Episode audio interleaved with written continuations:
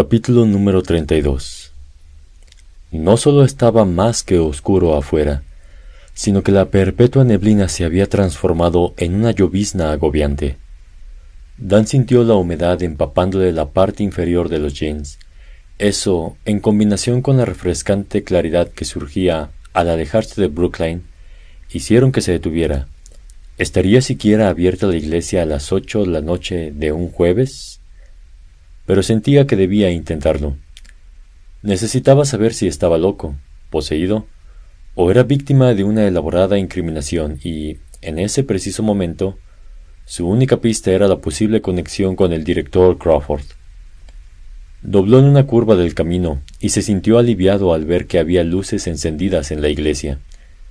Hacia la derecha estaba el frondoso túnel de árboles por el que el taxi había llegado el primer día. Comenzó a trotar a medida que la llovizna se convertía en lluvia formal. Había una pequeña marquesina sobre las puertas principales de la iglesia. Se refugió debajo de ella lo mejor que pudo e intentó abrir las puertas, pero al comprobar que estaban cerradas, golpeó fuerte con los puños. Ya voy, ya voy, dijo una voz casi inaudible. Las puertas se abrieron hacia adentro para revelar a un anciano de aspecto bondadoso vestido de traje y corbata. Adán le llegaba más o menos a los hombros y le sonrió amablemente, a pesar de que era obvio que lo había interrumpido. Adelante, adelante. No puedo permitir que te enfermes en la puerta de la iglesia. Dan entró en un pequeño vestíbulo, con suficiente espacio para algunas mesas largas. Podía ver el santuario abierto a través de las puertas arqueadas que había más adelante. ¿Qué te trae a la iglesia bautista de Camford en este jueves lluvioso, joven? No recuerdo haberte visto durante el servicio dominical. No, yo soy un estudiante de verano de la universidad. Es decir, todavía estoy en la escuela secundaria. Estoy en el curso preparatorio de la universidad. Ah, el CPNH. Dijo pronunciando cada letra para mostrar que conocía la jerga. Lo conozco bien. Mi nieta hizo el curso hace algunos años. Oh, genial, dijo Dan. Se sentía un poco incómodo por comenzar a hacer preguntas directamente, pero el hombre parecía feliz de permanecer ahí en la entrada, hablando. Eh, bueno, señor, lamento molestarlo tan tarde, pero una amiga mía estuvo aquí hace unos días y me dijo que la había ayudado a encontrar información sobre su tía. Ah, debes referirte a Abby. Sí, una chica encantadora. Me recordó a mi nieta, de hecho. Bien, tenía la esperanza de que pudiera ayudarme con lo mismo, supongo. Solía tener familiares en Camford también. ¿Ah, sí? El pastor lo observó de forma extraña, como si no le creyera. Dan decidió que debía seguir el ejemplo de Abby y hablar de todo abiertamente. La verdad es que no estoy seguro, para ser completamente honesto. Estuve en hogares de guarda y después me adoptaron mis padres actuales. Pero han sucedido algunas cosas extrañas este verano que me hacen pensar que podría haber encontrado a mis parientes biológicos aquí, en Camford. Déjame adivinar. Daniel Crawford. La actitud del pastor se había vuelto solemne, casi gélida. Dan, dijo él, en tono defensivo. ¿Cómo lo sabe? Es una ciudad pequeña, señor Crawford. Y entonces, cuando Dan se quedó simplemente mirándolo, agregó, El señor Weathers es uno de mis feligreses. Le tomó un momento darse cuenta de que se estaba refiriendo a Sal Weathers, Ah, eso. Sí, mi visita a su casa no salió muy bien. Pero Sal, eh, el señor Weathers, creyó que le estaba haciendo una broma o algo, pero no fue así, lo juro. En verdad mi nombre es Dan Crawford, y realmente quería saber sobre Brookline. Te creo, dijo el pastor en tono conciliador, pero con una expresión seria. Aunque pienso que para el señor Weathers la idea de que no estuvieras bromeando resultaba aún más aterradora. Oh, Entiendo. ¿Entiendes? ¿Cuánto sabes acerca de lo que sucedía en realidad en Brooklyn?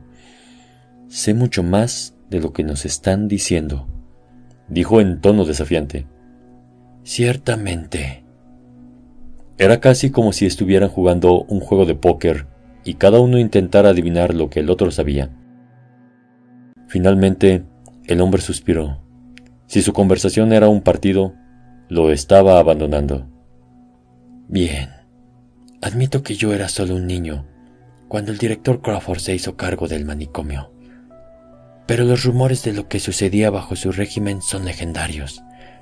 Condiciones inhumanas en el mejor de los casos. Experimentos tortuosos en el peor. No son precisamente recuerdos que la gente de la ciudad esté deseosa de revivir. Dan se deprimió, sintiendo que lo habían reprendido. Sin embargo, si recuerdo a la familia del director, continuó el pastor, y Dan se puso alerta de golpe. Ah, sí. Tenía una familia. No tenía esposa ni hijos propios. Pero los muchachos Crawford eran oriundos de Camford y Daniel era el mayor de tres hermanos. Para cuando regresó de la Facultad de Medicina para asumir el rol de director de Brooklyn, sus hermanos más jóvenes se habían establecido aquí, uno como mecánico y otro como vendedor de ropa. Daniel siempre había sido el más inteligente. El pastor tenía la mirada perdida mientras recordaba los detalles de un lugar olvidado mucho tiempo atrás. El mecánico, Bill, tenía una esposa que acababa de tener un niño cuando el manicomio cerró. Eso hubiera sido en el año... déjame ver... 72. Poco después, todos los Crawford abandonaron Camford, expulsados la ciudad en desgracia. ¿Por qué? Oh, fue una auténtica cacería de brujas. Daniel fue enjuiciado, por supuesto, y cuantos más detalles se divulgaban durante el caso, más gente pedía que todos los Crawford se fueran, como si tuvieran malos genes o algo así. ¿Y qué pasó con... con Daniel? Bien. Por un tiempo intentó alegar demencia, e incluso tenía argumentos convincentes. Algunas de las cosas que hizo en ese sótano, algunas de las razones que dio, la gente estaba indignada, como era de esperarse. Pero al final, nunca se llegó a un veredicto. Otro de los presos se metió en su celda y lo mató. Aparentemente, las cerraduras de esas celdas no funcionaban como debían. Dan estaba estupefacto. ¡Guau! ¡Guau! Fue todo lo que logró decir. Fue algo terrible, dijo el pastor. Seguía de pie, bloqueando la entrada al santuario, de manera que Dan comenzó a tener la sensación de que quería que se marchara. En cualquier caso, puedo decirte ahora mismo que no encontrarás a ninguno de los Crawford en nuestros registros de bautismo. Fueron eliminados mucho antes de que yo me convirtiera en el pastor de esta iglesia. Supongo que entiendo la razón. Dijo Dan, aunque le resultaba curioso que el pastor ya supiera esa información. Bien, creo que será mejor que me vaya, pero... ¿Le molesta si antes le hago una pregunta más? En absoluto. Es acerca de Dennis Heinlein, el, el, el, el, escultor. Tartamudeó. He escuchado que algunos dicen que murió en el año que Brookline cerró, pero el señor Weathers dijo que nadie sabe con seguridad qué le sucedió. Me temo que en este caso el señor Weathers tiene técnicamente la razón. Todos suponemos que Dennis Heimlein murió, por supuesto, dada la naturaleza de lo que debe haber soportado en el manicomio. Pero mientras los demás pacientes fueron ubicados con el tiempo, el cuerpo de Heimlein nunca fue encontrado.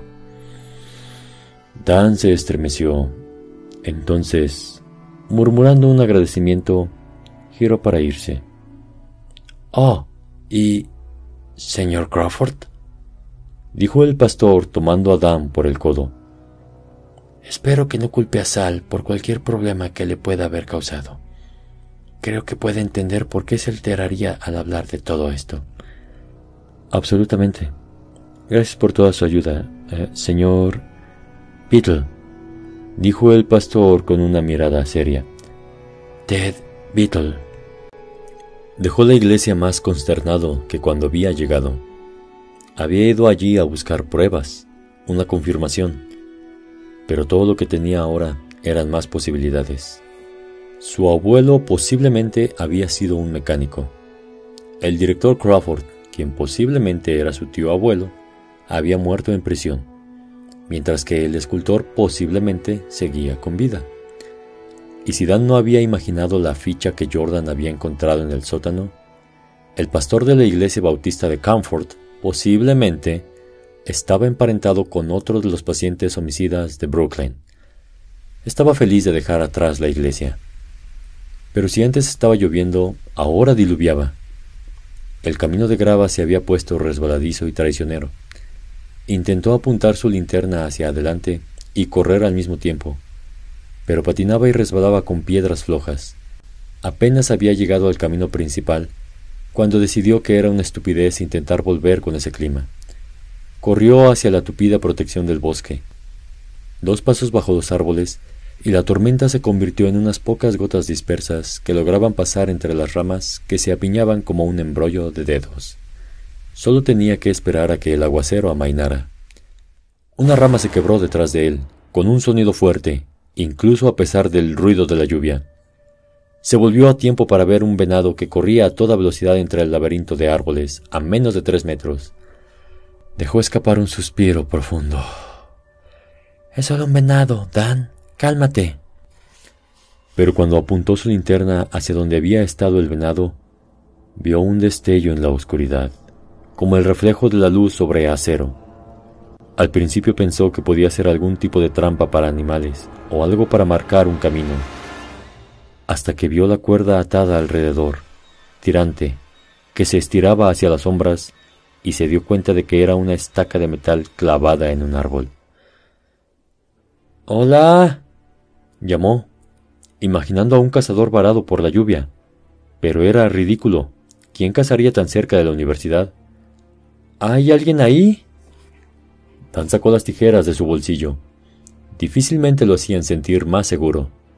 Con cuidado, pasó por encima de ramas caídas y montones de maleza. Llegó al árbol con la estaca y apuntó su linterna a lo largo de la cuerda. Todavía esperaba encontrar una red al final, lista para atrapar a algún animal desprevenido. En lugar de eso, encontró una mano humana. ¡Dios mío! ¡Oh, Dios mío! ¡Oh, Dios mío! farfulló, temblando descontroladamente mientras intentaba asimilar lo que estaba viendo en el haz oscilante de su linterna. Era un hombre. Sus manos estaban conectadas mediante cuerdas a dos árboles cercanos, estiradas ligeramente hacia atrás, de manera que lo forzaban a inclinarse hacia adelante por la cintura. ¿Se encuentra bien? preguntó Dan, aunque estaba seguro de la respuesta. Se acercó tanto como se atrevió. Tenía miedo de tocarlo, seguro de que se alzaría de golpe y lo agarraría o lo mordería, como un zombi, pero se obligó a colocar dos dedos temblorosos sobre el cuello del hombre. Esperó a sentir su pulso. Nada. Oh, oh Dios mío. Se dispuso a cortar las cuerdas con la tijera, pero se detuvo. Esto era la escena de un crimen y sería mejor que no la alterara. A esa distancia, Dan finalmente podía distinguir los detalles del rostro del hombre. Lo reconoció. Era Sal Weathers.